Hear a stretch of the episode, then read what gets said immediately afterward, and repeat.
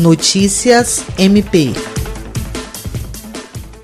o Ministério Público do Estado do Acre, juntamente com a Polícia Militar e a Vigilância Sanitária Municipal, realizaram nesta segunda-feira, 6 de abril, operação para coibir o funcionamento de estabelecimentos comerciais no município de Sena Madureira. Os promotores de justiça Luiz Henrique Correia Rolim e Thales Ferreira Costa, que atuam em Sena Madureira e assinam a recomendação, explicam que as empresas foram notificadas por estarem infringindo as normas, contrariando as medidas de isolamento e distanciamento distanciamento social recomendadas pelas autoridades de saúde para evitar o risco de contágio pelo coronavírus. O não cumprimento pode levar à responsabilização do representante da empresa pela prática do crime previsto no artigo 268 do Código Penal, além da interdição temporária e suspensão do alvará de funcionamento. Jean Oliveira, Agência de Notícias do Ministério Público do Estado do Acre.